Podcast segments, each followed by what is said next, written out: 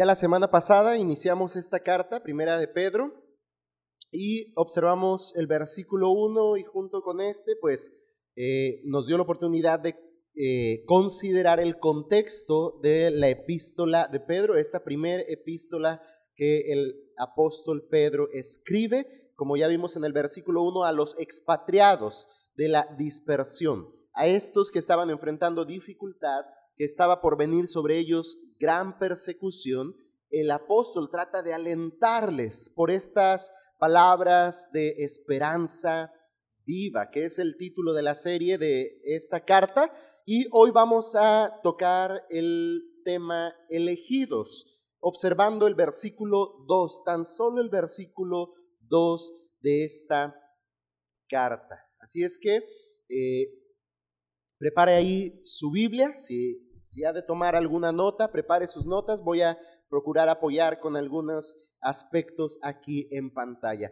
Quiero comenzar llevándonos a pensar, no sé si esto sea correspondiente a la época de cualquiera de los que estamos aquí presente, pero quizá más de uno se pueda familiarizar o pueda identificar este evento del cual quiero hablar. Algo peculiar sucedía cada vez que los niños nos disponíamos a jugar especialmente cuando se trataba de un eh, juego o deporte de hacer equipos. Ahorita está en, boca el, mundial, ¿no? Este, aquellos que son futboleros quizá están anhelando llegar a la pantalla cada día de, estas, de estos siguientes eh, días por venir para estar ahí presentes en el fútbol. Entonces, esta, esta situación se daba muy a menudo, por ejemplo, cuando jugábamos fútbol o cuando practicábamos algún deporte con los niños en la cuadra. Eh, era la difícil tarea para quien le correspondía llevarla a cabo y desagradable para quienes la vivían, eh, especialmente para quizá los que regularmente solían ser los últimos en ser escogidos. Y era la tarea o la dinámica de escoger equipos. Y algo se refleja ahí en esta dinámica de escoger equipos cuando los niños juegan, que refleja la manera eh, tan mala de nuestro actuar, de nuestro proceder como humanos al elegir. Porque tristemente el último en ser elegido o los últimos en ser elegidos era el gordito, era el chaparrito, era el que siempre andaba volando el balón, era el que mero no era bueno para los deportes o el que no era tan amigo de todos. Los niños son a veces muy crueles. A veces esos últimos en elegir simplemente eran los que a su parecer están más feitos, los que tienen menos eh, ropa bonita, menos recursos. Es decir, a nuestra forma de elegir, la forma en la que nosotros seleccionamos, está impregnada de nuestro propio pecado, aún desde pequeños. No sé si recuerda eso y terminaba triste, llorando, angustiado y, se iba a su casa muy desconsolado el niño que habían elegido al final o que simplemente no lo habían elegido, porque a veces también pasaba que le decían, pues eh, tú ya te quedaste sin equipo, ya estamos completos y lo dejaban fuera. Así elegimos los, los hombres, así elige la humanidad. Eh, destacando ciertas características, ciertas virtudes, ciertas cualidades que hacen eh, aceptable que hacen elegible a una persona. Y hoy que vamos a abordar el tema de la elección, el tema de elegidos, bueno, lo que vamos a, a considerar es lo que la escritura enseña en cuanto a la forma como Dios elige, que es una manera de elegir completamente contraria a como nosotros elegimos, una manera peculiar, única de elegir. Entonces, ya se, apagó solito, no se preocupe. Yo creo que ya no nos va a hacer otra vez ruido. Ahora fue acá el aparato, no te preocupes, Marcos. Acá el dispositivo se apagó solito. Ah, entonces, regreso ahí. Quiero ayudarles primeramente. La porción que vamos a estudiar es el versículo 2 del capítulo 1.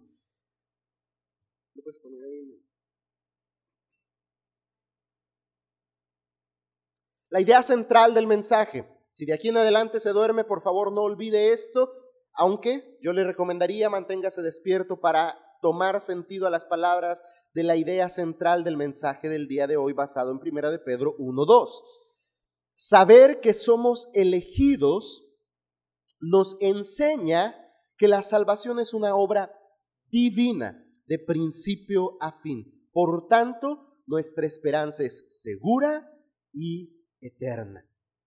Saber que somos elegidos nos enseña que la salvación es una obra divina de principio a fin. Por tanto, nuestra esperanza es segura y eterna. Si bien e, en medio de todo lo que hoy vamos a hablar hay, tintes de un mensaje de seguridad de salvación, un mensaje de esperanza, de esperanza viva, de esperanza eterna. Y el fundamento eh, se encuentra en estas palabras del versículo 2 del apóstol Pedro a los dispersos en Asia Menor a los dispersos, perseguidos, en dificultades, a los creyentes expatriados alrededor del mundo ya hasta entonces conocido. Entonces, esa es la idea sobre la cual vamos a estar rondando en el mensaje del día de hoy. Solo vamos a ver dos puntos. El segundo tiene una triada de subpuntos, pero solo vamos a considerar dos cosas en este versículo. Vamos a considerar primero la elección como una doctrina bíblica y después la elección como una obra divina y trinitaria. En esto nos vamos a ocupar para observar que somos elegidos y, que eso habla acerca de una salvación completamente atribuida a la obra del Dios Trino de su principio hasta el final y esto brinda al creyente, nos brinda usted y a mí, o nos debe brindar así una esperanza segura, firme, una esperanza eterna, una esperanza viva por la cual podemos caminar, por la cual debemos crecer, por la cual debemos seguir andando en santidad y procurar la santidad, por la cual debemos hablar las glorias del Evangelio a aquellos que aún no las tienen. Y podríamos seguir enlistando ahí, pero vamos a entrar pues en materia. Leo el versículo 2 y observamos lo que el apóstol nos enseña aquí. Voy a leer desde el versículo 1, pues la idea es eh, eh, eh, desde el versículo 1 es el saludo inicial de la carta. Pedro, apóstol de Jesucristo, a los expatriados de la dispersión en el Ponto, Galacia, Capadocia, Asia y Bitinia, elegidos según la presencia de Dios Padre en santificación del Espíritu para obedecer y ser rociados con la sangre de Jesucristo. Gracia y paz os sean multiplicadas. Ya estudiamos el versículo 1, nos centramos solamente en el versículo 2. El primer aspecto que estudiamos tiene que ver con la elección. La elección, una doctrina bíblica. Y la doctrina de la elección, siendo esta la primera en presentarse en la carta, es una doctrina que nadie debería negar ni dudar que la Biblia la enseña trae de repente controversias entre el diálogo teológico, doctrinal, entre las iglesias. Algunos eh, creen que no es así lo que la Biblia enseña. La Biblia enseña acerca de esta doctrina de la elección y por lo tanto esto lo convierte en una doctrina bíblica. Recuerde, una doctrina no se llama bíblica porque la creemos en la iglesia bíblica, el Divino Salvador. Una doctrina es bíblica porque la Biblia la enseña. ¿sí? Entonces, la doctrina de la elección es una doctrina bíblica. No sé si usted ha escuchado acerca de la doctrina de la elección y ha considerado a profundidad lo que esta doctrina enseña. Hoy lo vamos a hacer. Y, créame, y espero que así sea, vamos a ser completamente deleitados, afirmados en la fe por consecuencia de lo que esta doctrina enseña. Entonces, Nadie debería negar que la Biblia enseña esta doctrina. Nadie debería dudar que la Biblia enseña con toda claridad acerca de esta doctrina. Elegidos llama el apóstol ahí a aquellos que reciben esta carta, a los creyentes, tanto recuerde, tanto judíos como gentiles que se encuentran en estas provincias romanas en Asia Menor. Les llama elegidos. Elegidos viene de la palabra griega que equivale a los llamados a salir. Y la palabra significa escoger o seleccionar. Simplemente eso es lo que significa esa palabra, elegidos. Y en la Biblia podemos ver tres clases de elección. La Biblia enseña cuando menos tres clases de elección.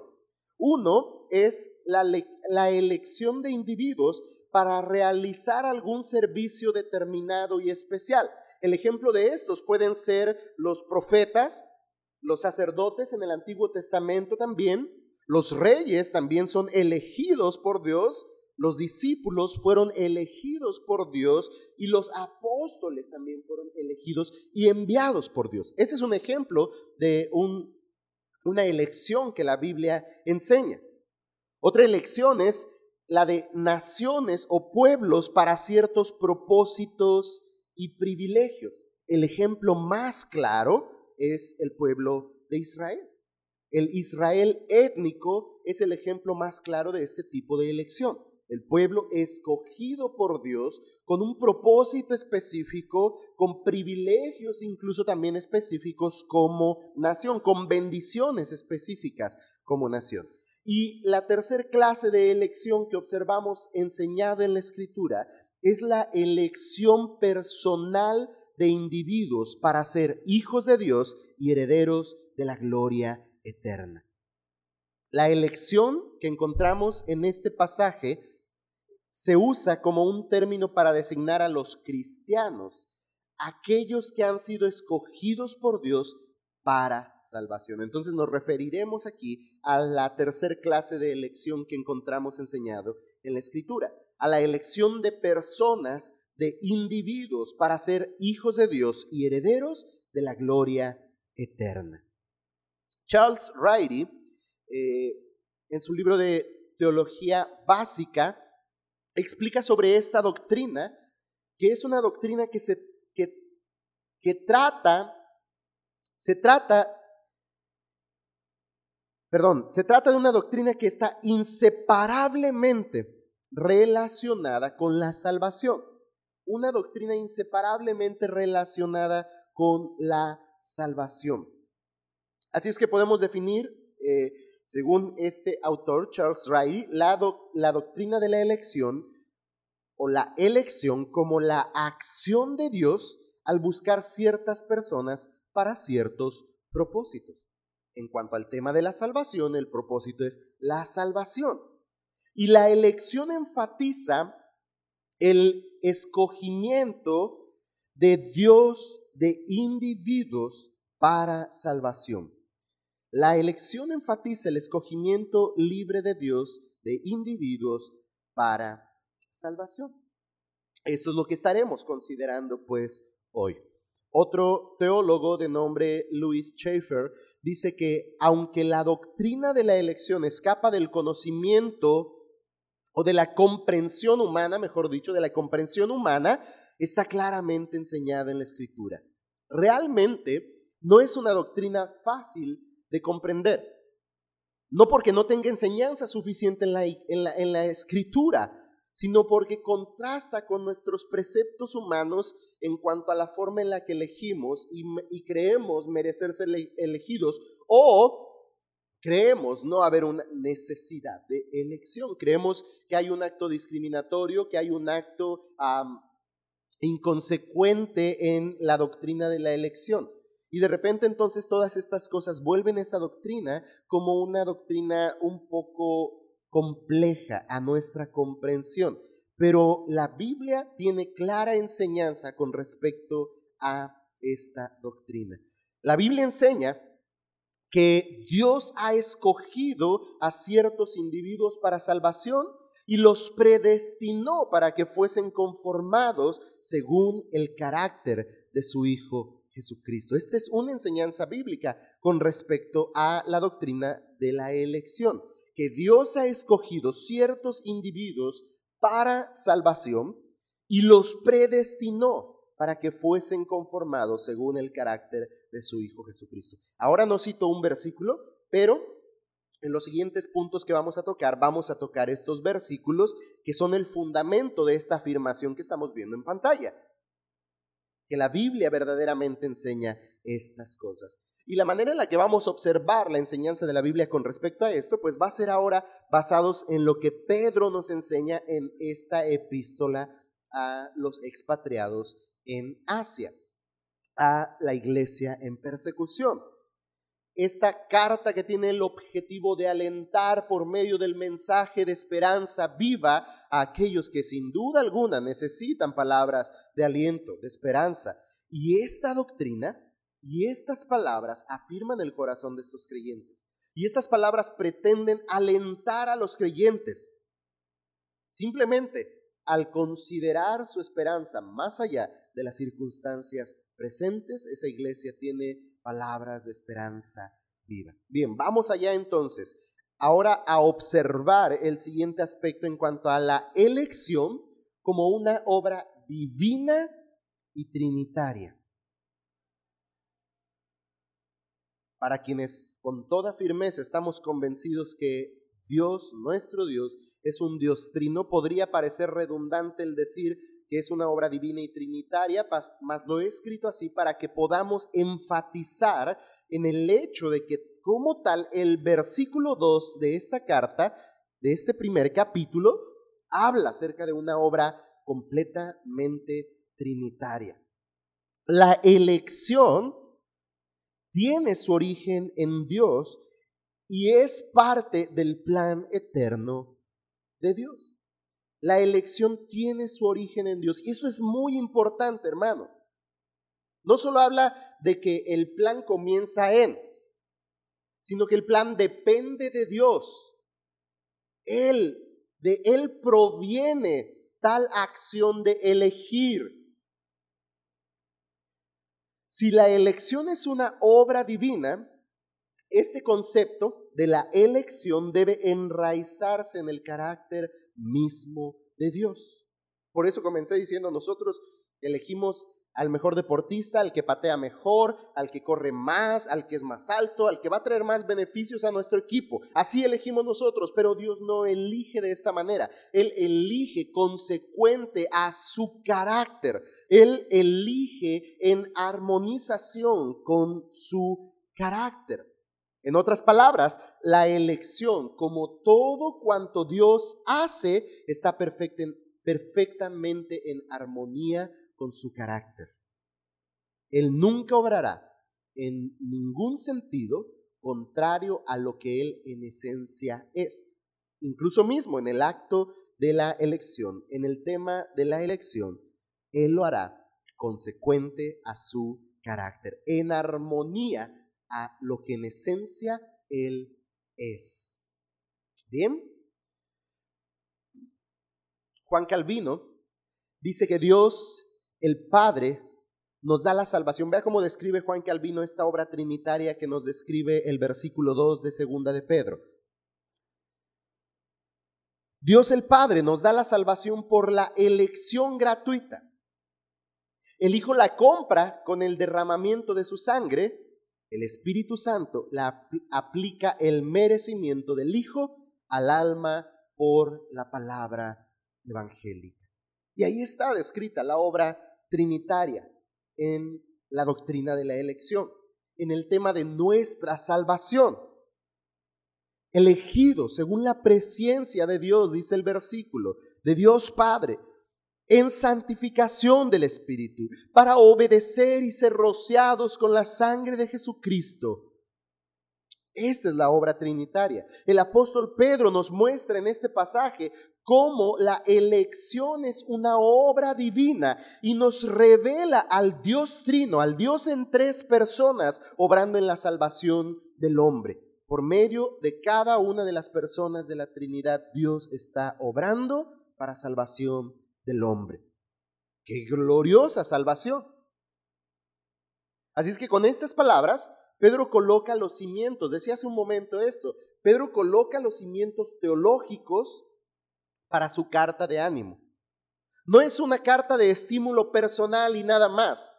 No es una carta de, de, superación hacia la iglesia. Échenle ganas, ustedes pueden, son valientes, son eh, eh, simplemente diciendo eh, superficialmente, son hijos de Dios, ustedes son, decía nuestro hermano Uriel al iniciar, ¿verdad? Ustedes son victoriosos. Hay filosofías como estas, ¿no? Que dicen, despiértate en la mañana y di, soy victorioso, voy a triunfar, soy guapo y nadie me va a ganar. Y, y repítelo y repítelo hasta que te lo creas y hasta que lo vivas y hasta que sea una realidad. Bueno, no es este tipo de carta la que Pedro, perdón, ya estaba entre Pablo y Pedro, No es ese tipo de carta la que Pedro está dando a sus lectores. No pretende simplemente que por unas palabras que muestren cierta empatía, los creyentes en Asia Menor, cuando estén enfrentando la muerte, digan, ah, sí, le voy a echar ganas. No. Les da un sistema doctrinal, teológico, que fundamente su fe, sus convicciones, de modo tal que permanezcan firmes, constantes, crecientes. Aquí está lo que Pablo también dice a los corintios, ¿no? No olvidando que la, obra del Señor y su trabajo para el Señor no es en vano.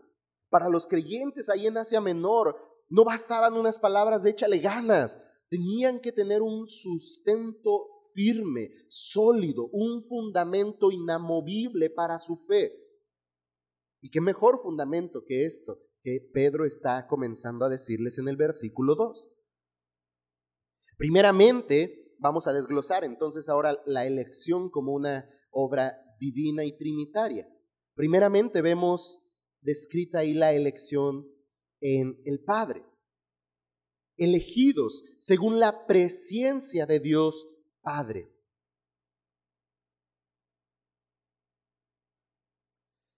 Dios el Padre elige a los que han de ser salvos según su propósito, como una acción soberana. Ese es un primer principio que debe, tener, debe quedar claro, hermanos. Dios el Padre elige, es lo que está diciendo ahí Pedro al inicio del versículo. Elegidos según, vamos a, a, detener un poquito o vamos a, reservar un poquito las palabras, la presencia de Dios, la presencia.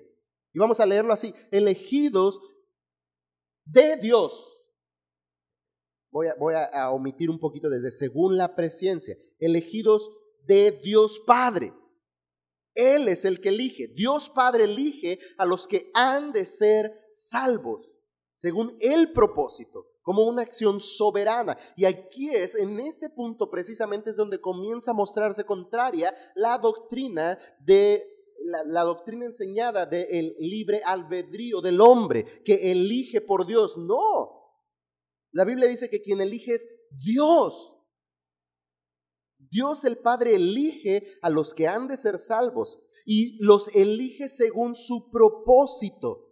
Y esto convierte a la elección una acción soberana. Es decir, que de principio a fin, Él y solo Él interviene, determina y acciona con respecto a su propósito. Dios Padre elige, dice el versículo, ahora sí retomamos, según la presencia, según su presencia. Y no estamos leyendo mal, no es presencia, es presciencia. ¿Qué es la presencia? Presciencia significa, y leo la definición de John MacArthur en su Biblia de estudio, presciencia significa que Dios planificó por anticipado no que hubiera observado desde antes. Así pues Dios pensó y determinó por adelantado la salvación de cada cristiano. Dejemos en claro, planificó por anticipado, pero planificó sin que hubiera observado desde antes. Esto es bien interesante y ahorita lo vamos a buscar entender un poquito más. Luis Schaeffer enseña en cuanto a la presencia que una forma de interpretación que tiende a suavizar el concepto de elección se levanta sobre la idea de que Dios sabía quiénes iban a recibir a Cristo. ¿Ha escuchado esto? Acerca de la elección o la presencia de Dios. Ah, Dios eligió a los que sabía iban a poner su fe en Él. Pero esto no es lo que la Biblia enseña. Esto minimiza o suaviza el concepto de la elección. Entonces esto vendría a ser como si usted elige para su equipo aquel que ya sabe que va a pegarle mejor al balón. Ya no es una elección muy, equitativa, no es una elección eh, eh, muy bondadosa, ya está impregnada de un deseo o un interés personal y basada en una aptitud o una cualidad de aquel que es elegido.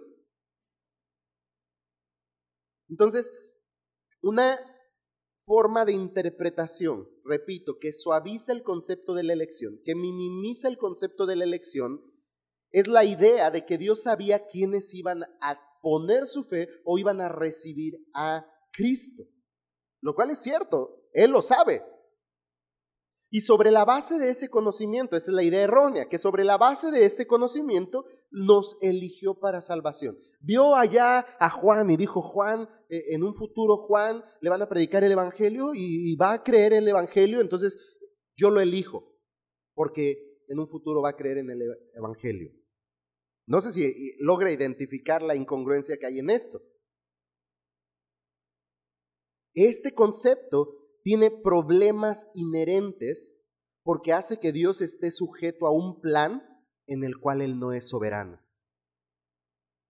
Ese no es un Dios soberano, el que determina según la acción del hombre. No es un Dios soberano el que determina según las cualidades o aptitudes del hombre. Vamos a la escritura. Efesios capítulo 1, versículo 3. Efesios capítulo 1, vamos a leer desde el versículo 3 hasta el versículo 5.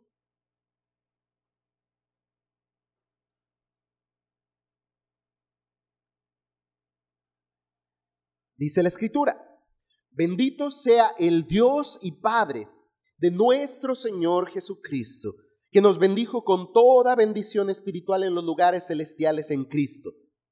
Vea lo que dice el versículo 4 según nos escogió en Él antes de la fundación del mundo. ¿Alguno de ustedes existía antes de la fundación del mundo? Bueno, entonces lo que está diciendo la escritura es, nos escogió antes de que existiera cualquier cosa que existiera, aún antes de que usted y yo existiéramos, nos escogió para que fuésemos santos y sin mancha delante de Él, en amor, habiéndonos predestinado para ser adoptados hijos suyos por medio de Jesucristo, según Dice ahí, el puro afecto de su voluntad. Aquí hay algunas cuantas verdades muy importantes con respecto a esta doctrina. Nos bendijo con toda bendición espiritual en los lugares celestiales en Cristo. Nos escogió en Él. ¿En quién? En Cristo. Nos escogió en Él antes de la fundación del mundo. Antes de que usted y yo existiéramos. Antes de que usted y yo dijéramos pío. Nos escogió. ¿Según qué? ¿Lo que habríamos de creer? ¿Según nuestra respuesta al Evangelio? ¿Según nuestras buenas obras? ¿Según nuestro firme y buen comportamiento? No, nos escogió según el puro afecto de su voluntad.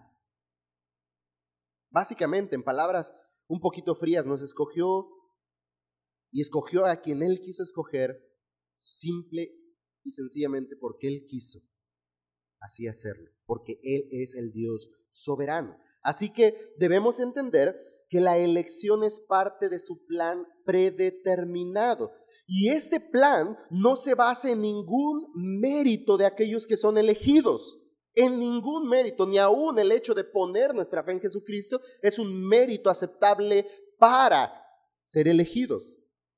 Ahora, no estoy diciendo que no hay salvación por fe, déjeme aclarar. Ahorita el, punto que estoy enfatizando es que Dios no determinó el plan de elección por algo que vio en nosotros desde la eternidad pasada. No. Solamente en su gracia y amor hacia los elegidos, Él eligió desde antes de la creación, por el puro afecto de su voluntad conforme a su propósito, según sus designios. Él eligió por su pura voluntad, sin ver nada en nosotros. No observó quién sería el de más fe entre nosotros. No observó quién sería el, el, que mejor predicara. No observó quién sería el mejor cristiano. No observó quién pondría mucha más fe que los demás para elegir. Él no elige como nosotros. Comenzamos así diciéndolo. Él no se anticipó a elegir observando cómo usted respondería al Evangelio, aunque sin duda alguna él sabía de antemano cómo usted respondería al Evangelio. Si no, él no sería un Dios soberano. Pero no determinó el punto de elegirle por algo que vio en usted. Si usted había creído que Dios le eligió porque era el más guapo de sus hijos, lamento decirle que la Biblia dice que no. Le eligió por el puro afecto de su voluntad. Si creyó que le había elegido porque usted tenía mucha fe y lo andaba buscando con mucho ímpetu, no, Él le eligió por el puro afecto de su voluntad. Aunque luego Él, por el puro afecto de su voluntad y por su gracia soberana, puso en usted así el querer como el hacer y despertó en usted. Y ahorita vamos a ver un poco de esto. O más bien ahorita vamos a ver acerca de esto. Esta es una verdad asombrosa. Vea lo que dice 2 de Timoteo 1, 9.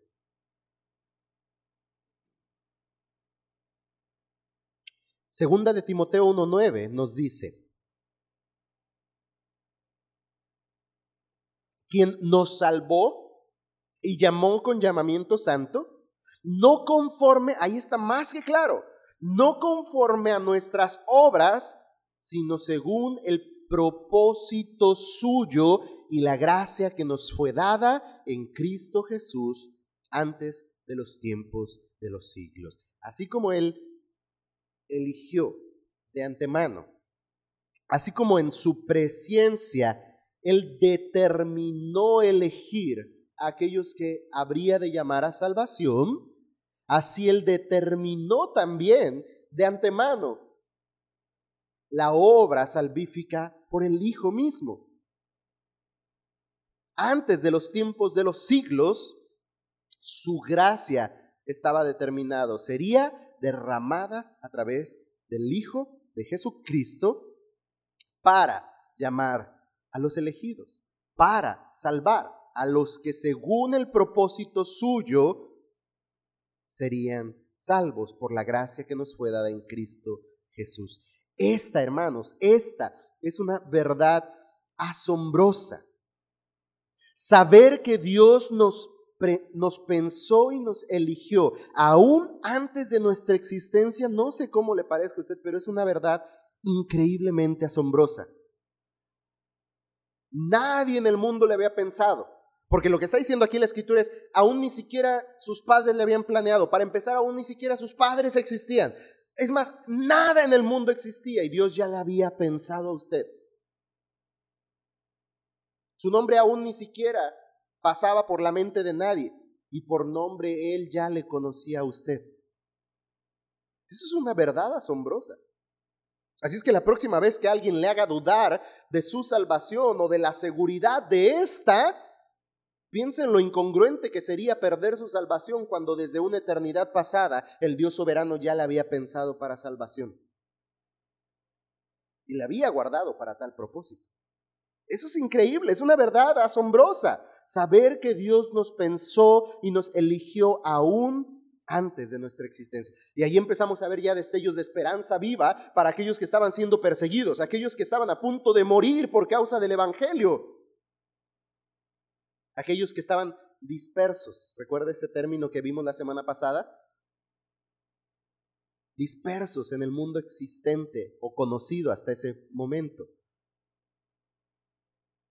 Expatriados, fuera de su ciudadanía hay esperanza para ellos. ¿No están en su tierra? ¿Viven en tierras lejanas? ¿Tienen oposición? ¿Tienen dificultad? ¿Tienen persecución? Ustedes son de aquel que les pensó, que les eligió aún antes de que Israel existiera como nación. Reservo un poco de esto para más adelante. Segundo aspecto con respecto a la elección divina y trinitaria la elección en el Espíritu. Ya hablamos acerca de la presencia del Padre en su propósito de antemano eligiendo por el puro afecto de su voluntad, no según nuestras obras, no según ninguna virtud que haya encontrado en nosotros, solo por su soberana voluntad él eligiendo. Y ahora, en cuanto al Espíritu, en santificación del Espíritu habla, somos elegidos. Dios el Espíritu Santo obra en la regeneración de los muertos en pecados. Esa es la obra del Espíritu en el tema de la salvación en los hombres. Él obra en la regeneración de los muertos en pecado, para que por su obra puedan obedecer al mensaje del Evangelio de Cristo. Esto es obra del Espíritu. Todos estamos muertos, por cuanto todos pecaron, están destituidos de la gloria de Dios. La paga del pecado es muerte. No hay quien busque a Dios, no hay ni siquiera uno. Todos nos desviamos, a una nos hicimos inútiles. Pero esta obra del Espíritu es la que trae a nueva vida, rehace la vida del hombre muerto en sus pecados, para que pueda obedecer, le capacita para que pueda obedecer, le, le, habilita, sería la mejor palabra quizá, le habilita para que pueda obedecer al mensaje del Evangelio de Cristo. El objetivo de la elección es la salvación. Y esta, la salvación, viene a los elegidos como resultado de la obra santificadora del Espíritu de Dios. El griego original, el idioma, indica que la obra eh, santificadora del Espíritu es una actividad o un proceso continuo, en vez de una acción ya cumplida, que resulta en el estado de perfecta santidad. Esto es lo que creemos con relación a la santificación, que es una obra que está en proceso continuo. Estamos cada día siendo santificados por la obra del Espíritu en nosotros. Santificar significa consagrar o apartar. Así es que el Espíritu Santo hace a, los elegidos de Dios apartados. Él, él los aparta del pecado. Esa es la obra del Espíritu Santo. Él los aparta del pecado y los aparta también de la incredulidad para llevarlos a la fe y a la justicia. Esa es la obra que el Espíritu hace en nosotros para salvación. Apartarnos de pecado. Porque a causa del pecado nadie puede ver ni agradar a Dios. Porque por causa del pecado ninguno de nosotros podemos tener comunión con Dios. La paga del pecado es muerte, dijimos. Y por cuanto todos pecamos, toda la humanidad entera está separada del propósito divino por el cual fue creado la gloria del Dios que les creó. Entonces, la obra que el Espíritu hace es apartarnos del pecado, pero también disipar nuestra incredulidad, quitar la venda de nuestros ojos, abrir nuestra visión hacia las verdades del Evangelio. Nos lleva a la fe, nos conduce a la fe. Esa es la obra del Espíritu. Veamos lo que la Escritura dice en 2 los Tesalonicenses 2, 13.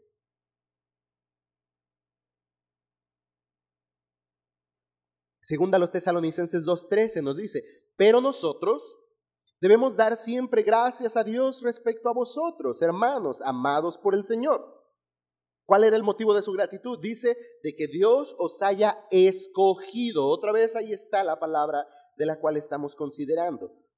De que Dios os haya escogido desde el principio. Otra vez, nos refiere a la presencia, nos refiere al ciclo pasado, al, a la edad pasada, a la eternidad pasada, es la palabra que estaba buscando un momento que me detuve, a la eternidad pasada. Dice de que Dios os haya escogido desde el principio para salvación, mediante la santificación por el Espíritu y la fe en la verdad. Entonces, la santificación del Espíritu ha apartado a aquellos que han sido elegidos, poniendo en operación la elección y propósito de Dios.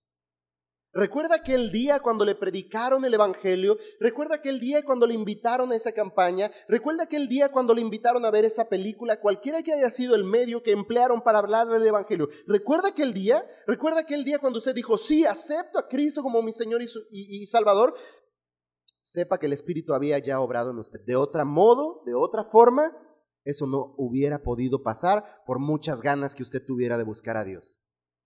Y bueno, y si tenía muchas ganas de buscar a Dios, el Espíritu estaba obrando en usted. Y cuando oyó esas palabras que ya antes la tía le había predicado, que ya antes la abuela le había predicado, esa vez sonaron como verdaderas, esa vez sonaron como atractivas, esa vez sonaron como vida. ¿Por qué? Si antes ya se las habían predicado. Porque el Espíritu estaba obrando en usted. Apartándole de su vida de pecado, haciéndole entendido de su condición abriendo sus ojos a la verdad del Evangelio. Por eso decimos que la salvación es de principio a fin una obra de el Dios Trino. Él es quien nos elige y Él es quien por su Espíritu nos llama así, nos trae así como sus elegidos. La santificación del Espíritu apartado es la obra por la cual Dios aparta y llama aquellos que desde la eternidad pasada aún antes de que todo existiera, sin considerar ningún mérito del hombre, sino según su propia voluntad, por el puro afecto de su voluntad, nos eligió. La santificación, hermanos, comienza básicamente al mismo tiempo que la justificación. Y esta continúa como ese proceso de purificación prosigue hasta la glorificación, hasta aquel día cuando nosotros en cuerpo y alma seamos conformados plenamente a la imagen de aquel que nos salvó, Cristo, el Hijo de Dios. Así que Dios obra de principio a fin en la vida del creyente por medio de su Espíritu. Obra inicialmente para impartirnos vida, esto es el tema de la regeneración, hacernos nacer de nuevo por las palabras de vida eterna plasmadas en el Evangelio, obre en nosotros apartándonos de pecado, obre en nosotros posicionándonos como santos escogidos de Dios y de ahí en adelante el Espíritu sigue obrando en nosotros. De principio a fin, la obra es de Dios en la vida del creyente. El Espíritu nos aparta para vivir una vida nueva, santa y consagrada a Dios. Y sigue obrando en el creyente, reformándonos cada día más a la imagen de Cristo.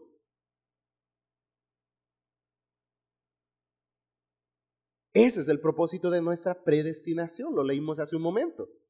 Ser conformados a la imagen de Cristo. Oiga, esto es bien interesante. Algunos pensamos que el propósito de habernos salvado es este, desarrollar nuestra vida exitosa sin, sin el riesgo de irnos al infierno. No, el propósito de haber sido elegidos, llamados, predestinados, es que seamos cada día más como Cristo. Yo preguntaría aquí, todavía no llego a las conclusiones, pero yo preguntaría, ¿está cumpliendo este propósito? ¿Estamos cumpliendo este propósito? ¿O solo nos subimos al avión, al pase de abordar al cielo y seguimos viviendo como vivíamos antes, pero ahora con la seguridad de salvación? Cuidado, cuidado. Romanos 8:29. Hoy no le he ayudado con los pasajes acá, solo le puse las citas. Quiero que desarrolle la dinámica ahí de desempolvar y despegar sus hojas. Romanos 8:29 nos dice, porque a los que antes conoció, también los predestinó, para que fuesen hechos conforme a la imagen de su Hijo, para que Él sea el primogénito entre muchos hermanos. No me voy a detener a hablar de esto, aunque tengo la tentación de profundizar en el hecho de lo que nos está hablando acerca del propósito de nuestro llamado, que es ser conformados a la imagen de su Hijo Jesucristo. Ahí da sentido a nuestra salvación. Ahí da sentido a nuestra elección. Ahí da sentido a la vida cristiana. Ahí da sentido a que nos llamen cristianos. Estamos iniciando esta semana pasada un estudio con eh, una familia de Flor de Abril, un estudio, eh, quizá alguno de ustedes lo ha tomado, Vida Eterna, y ahí eh, aborda primeramente el tema de qué es un cristiano. Con otras familias hemos estado estudiando explicando el cristianismo. Y básicamente esto se resume en un seguidor de Cristo. uno que busca hacer la voluntad de Cristo como su Maestro, su Señor y su Salvador. Porque ese es el propósito por el cual fuimos salvados. Repito y solamente menciono esto una vez más y prosigo. No fuimos salvados, no fuimos llamados, no fuimos elegidos desde antes de la fundación del mundo según la presencia de Dios, conforme al propósito de su voluntad, según el afecto de su voluntad, para vivir como nos pegue la regalada gana, solo con un pase de abordar al cielo. No, no fuimos llamados y salvados para ese propósito. Él nos predestinó para que fuésemos hechos conforme a la imagen de su Hijo. Pudiéramos llamarlo para que fuéramos pequeños y nuevos Cristos, revelando su verdad al mundo que no le conoce que fuéramos reflejo de su gloria, para rehacer en nosotros aquello por lo cual nos creó desde el Génesis. Hagamos al hombre a nuestra imagen y semejanza.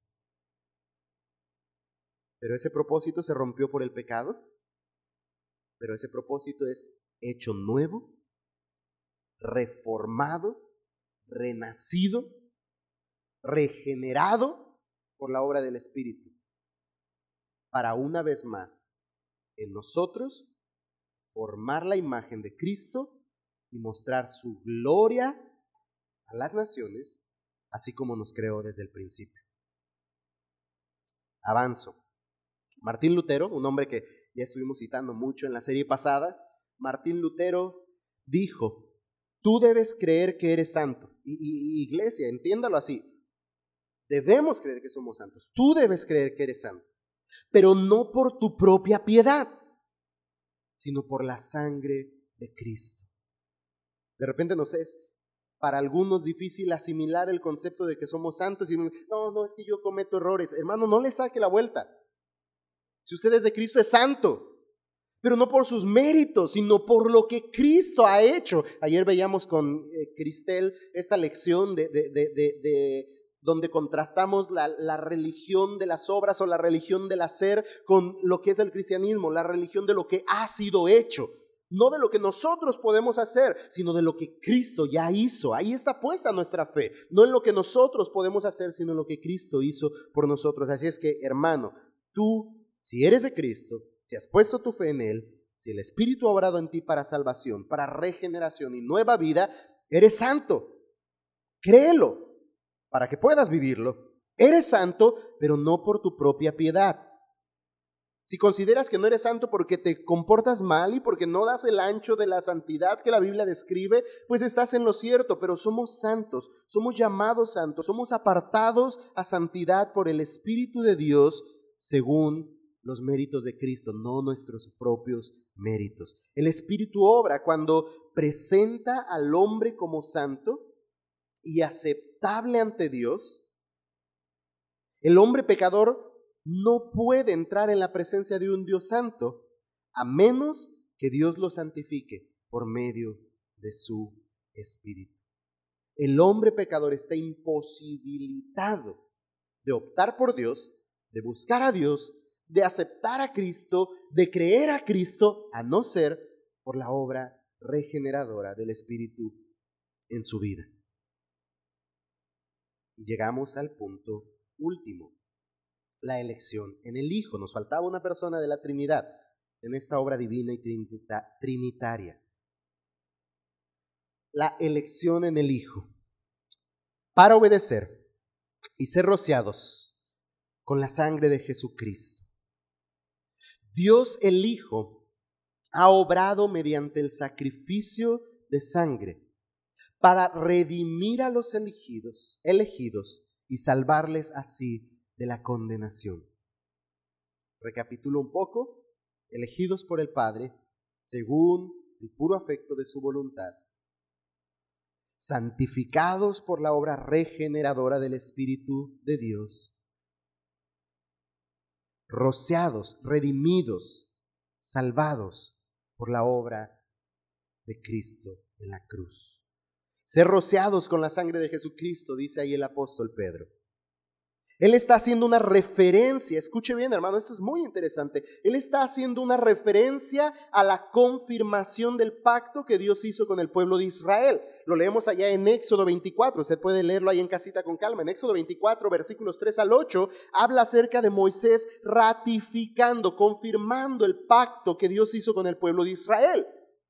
Y en esta ocasión, Moisés leyó el, el libro del pacto al pueblo y en el versículo 7 del capítulo 24 dice, y ellos respondieron, haremos todas las cosas que Jehová ha dicho y obedeceremos. Entonces Moisés, una vez que el pueblo estableció este compromiso con Dios, roció sangre sobre el pueblo y dijo, versículo 8, He aquí la sangre del pacto que Jehová ha hecho con vosotros, de acuerdo a todas estas cosas la sangre, tal y cual como lo recordamos cada primer domingo del mes. Es el recordatorio del pacto, del pacto con Dios.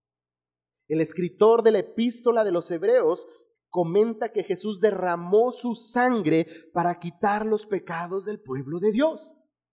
Vamos ahí a Hebreos 9:18.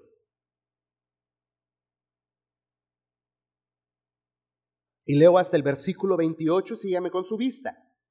Hebreos 9, 18 al 28. Y vamos a ver aquí ya eh, eh, impregnadas esas palabras del Éxodo, que usted tiene como tarea leer ahí en casita. Vamos a ver impregnadas esas palabras del Éxodo para dar sentido al Éxodo a la luz de la obra de Cristo de donde ni aún el primer pacto, el primer pacto está haciendo referencia a aquello que Moisés está hablando en el Éxodo, de donde ni aún el primer pacto fue instituido sin sangre. Porque habiendo anunciado Moisés todos los mandamientos de la ley a todo el pueblo, tomó la sangre de los becerros y de los machos cabríos con agua, lana escarlata e hisopo, y roció el mismo libro y también a todo el pueblo, diciendo, esta es la sangre del pacto que Dios ha mandado. ¿No le suena muy similar a, la institución de la cena allá en los Corintios? Esta es la sangre del pacto que Dios ha mandado. Y además de esto, roció también la sangre y el tabernáculo y todos los vasos del ministerio. Y casi todo es purificado según la ley con sangre. Y sin derramamiento de sangre no se hace remisión. Versículo 23. Fue pues necesario que las figuras de las cosas celestiales fueran, fuesen purificadas así, pero las cosas celestiales mismas con mejores sacrificios que estos. ¿Cuáles son esos mejores sacrificios? Versículo 24, porque no entró Cristo en el santuario hecho de mano, figura del verdadero, sino en el cielo mismo, para presentarse ahora por nosotros ante Dios y no para ofrecer muchas veces como eh, eh, entra el sumo sacerdote en el lugar santísimo cada año con sangre ajena. De otra manera, le hubiera sido necesario padecer muchas veces desde el principio del mundo. Pero ahora, en la consumación de los siglos, se presentó una vez más para siempre por el sacrificio de sí mismo para quitar de en medio el pecado. Y de la manera que está establecido para los hombres que mueran una sola vez y después de esto el juicio, así también Cristo fue ofrecido una sola vez para llevar los pecados de muchos y aparecerá por segunda vez sin relación con el pecado, para salvar a los que en Él, a los que le esperan. ¡Wow! Pedro declara que mediante el sacrificio de su muerte en la cruz, Jesús redimió y adquirió a los escogidos. Pedro declara las mismas palabras que el autor de Hebreos nos hace entender, que mediante su sacrificio único, una sola vez y para siempre, es posible la salvación de los que le esperan. Aparecerá una vez más, dice, pero sin relación con el pecado. Aparecerá por segunda vez, pero sin relación con el pecado, porque ha vencido al pecado. Y esto hace posible la salvación de los que le esperan. Y esto hace posible la salvación de los que en Él han confiado. Porque no envió Dios a su Hijo al mundo para condenar al mundo, sino para que el mundo sea salvo por Él. Porque de tal manera amó Dios al mundo que envió a su Hijo unigénito para que todo aquel que en Él cree no se pierda, mas tenga vida eterna.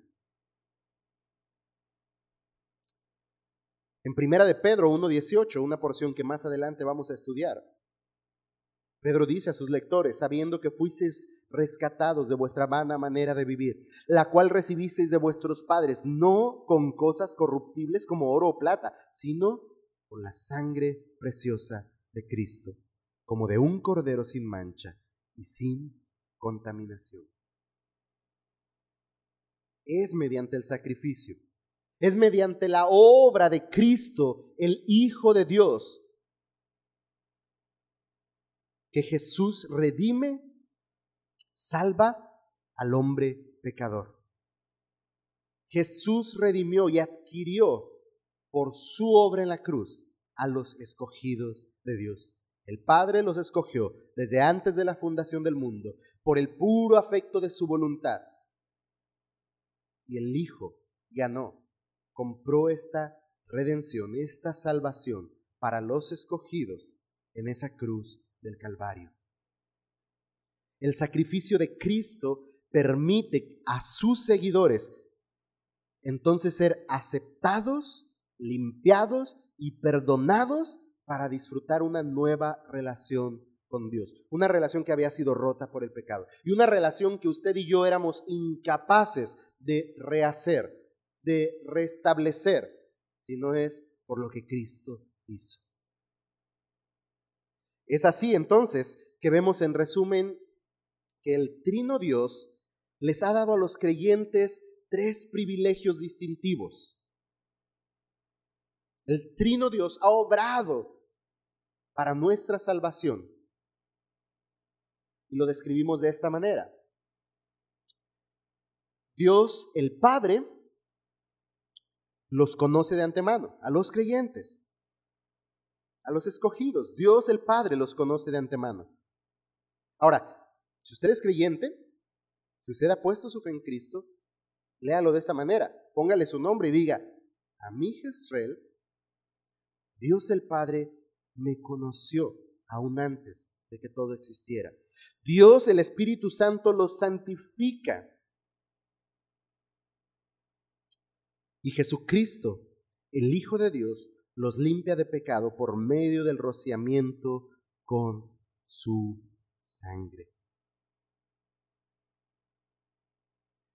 Y aunque el derramamiento de su sangre se haya efectuado una vez y para siempre, hermanos, una verdad que debemos tener presente es que su significado tiene un efecto constante. Ese sacrificio fue suficiente, ofrecido una sola vez pero es tan suficiente que su obra sigue actuando en nosotros constantemente y se constituye entonces en un proceso perdurable. Jesucristo sigue limpiando del pecado.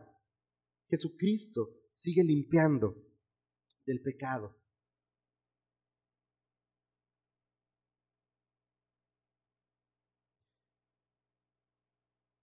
Y eso da esperanza al que ha creído, esperanza viva porque Él sigue perdonando y limpiando pecados, pero también es una esperanza para el que no ha puesto su fe en Cristo. Ese sacrificio ofrecido en la cruz del Calvario es suficiente hoy para perdonar sus pecados. Y estoy seguro que si está prestando atención a estas palabras y está entendiendo estas palabras, es porque la obra del Espíritu está haciendo en su corazón. Así es que no se rehúse en venir a Él. No se rehúse a escuchar su voz. No se rehúse a contemplar la cruz donde el mejor regalo fue ofrecido por causa de indignos pecadores.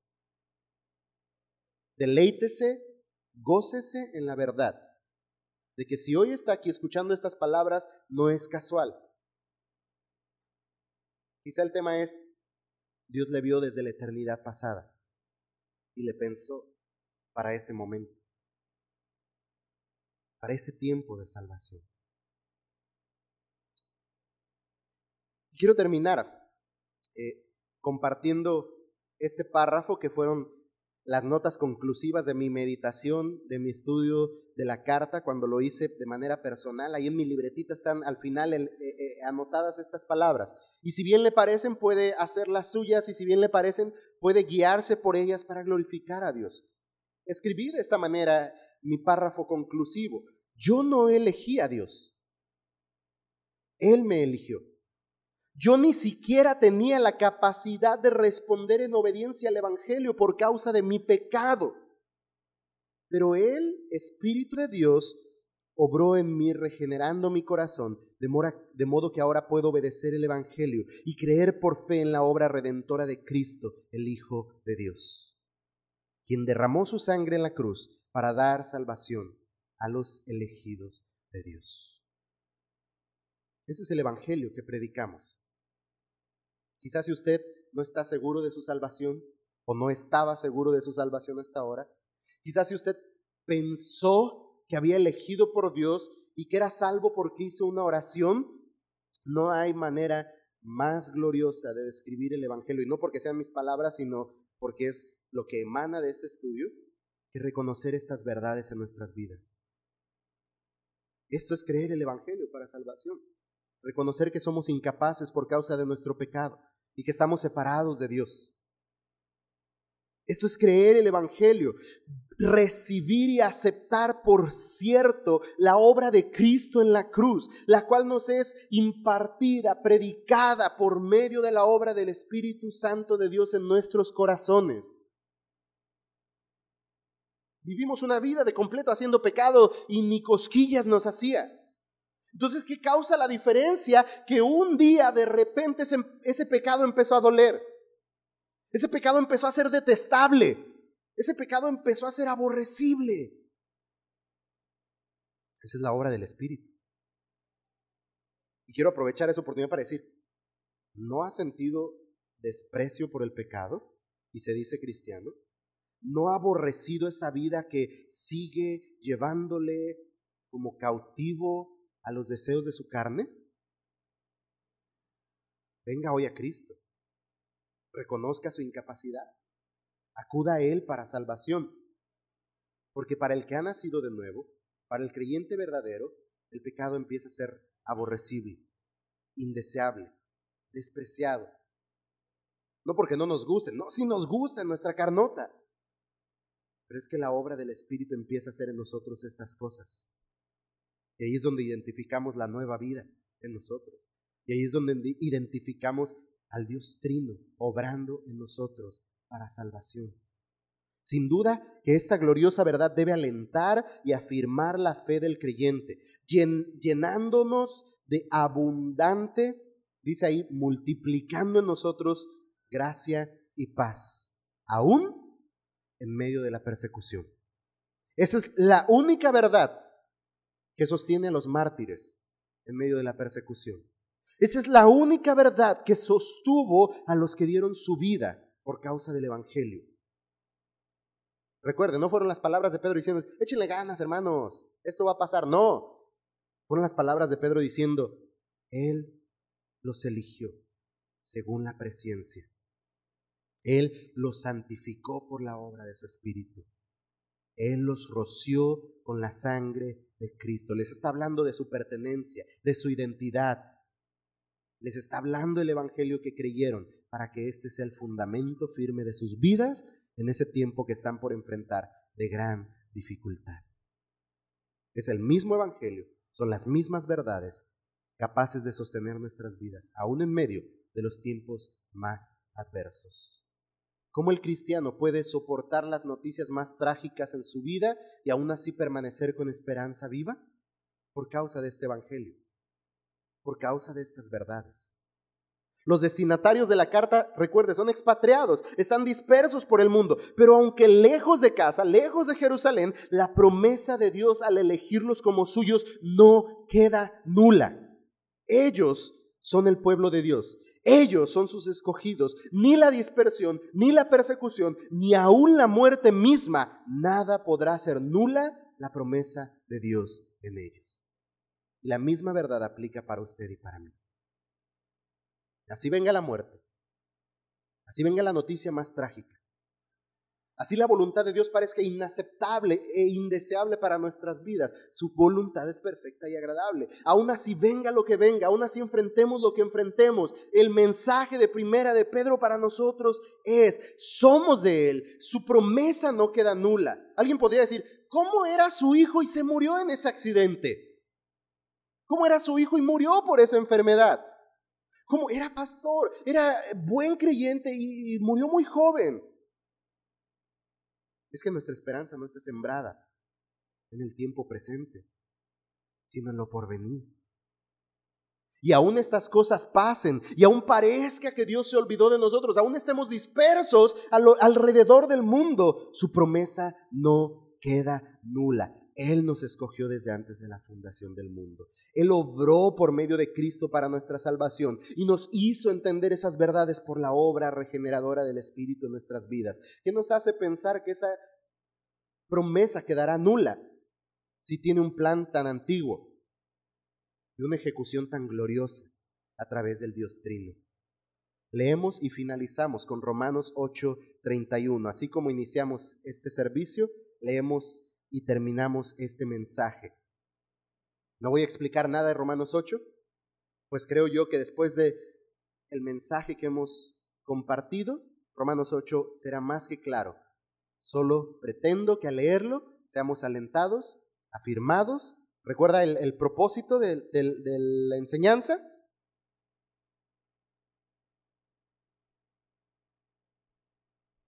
Que podamos saber a través de este mensaje a través de la doctrina de la elección, que somos salvos. Y esta salvación es una obra divina, de principio a fin. De modo tal, hermanos, que nuestra esperanza es segura, nuestra esperanza es eterna. Nuestra esperanza, hermanos, no cambia, no desaparece, no queda nula, aún las circunstancias sean adversas, aún seamos dispersos, aún enfrentemos persecución, aún enfrentemos la misma muerte, nada, absolutamente nada, nos puede separar del amor de aquel que nos pensó para salvación. ¿Qué pues diremos a esto? Si Dios es por nosotros, ¿quién contra nosotros?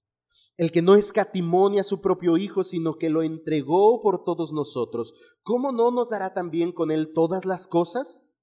¿Quién acusará a los escogidos de Dios? Dios es el que justifica. ¿Quién es el que condenará? Cristo es el que murió, más aún el que también resucitó, el que además está a la diestra de Dios, el que también intercede por nosotros.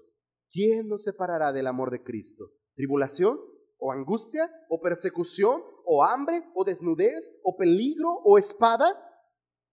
Como está escrito, por causa de ti somos muertos todo el tiempo, somos contados como ovejas de matadero. Antes, en todas estas cosas somos más que vencedores por medio de aquel que nos amó. Por lo cual estoy seguro de que ni la muerte, ni la vida, ni ángeles, ni principados, ni potestades, ni lo presente, ni lo porvenir, ni lo alto, ni lo profundo, ni ninguna otra cosa creada nos podrá separar del amor de Dios que es en Cristo Jesús, Señor nuestro. Hermanos, Iglesia, nuestra esperanza es viva, nuestra esperanza es segura por la obra que el Dios Trino ha hecho en nosotros para salvación. No depende de nosotros, no la sostenemos nosotros, es Dios quien la dio, es Dios quien la ejecutó, es Dios quien la completará. Confiemos en Él, esperemos en Él.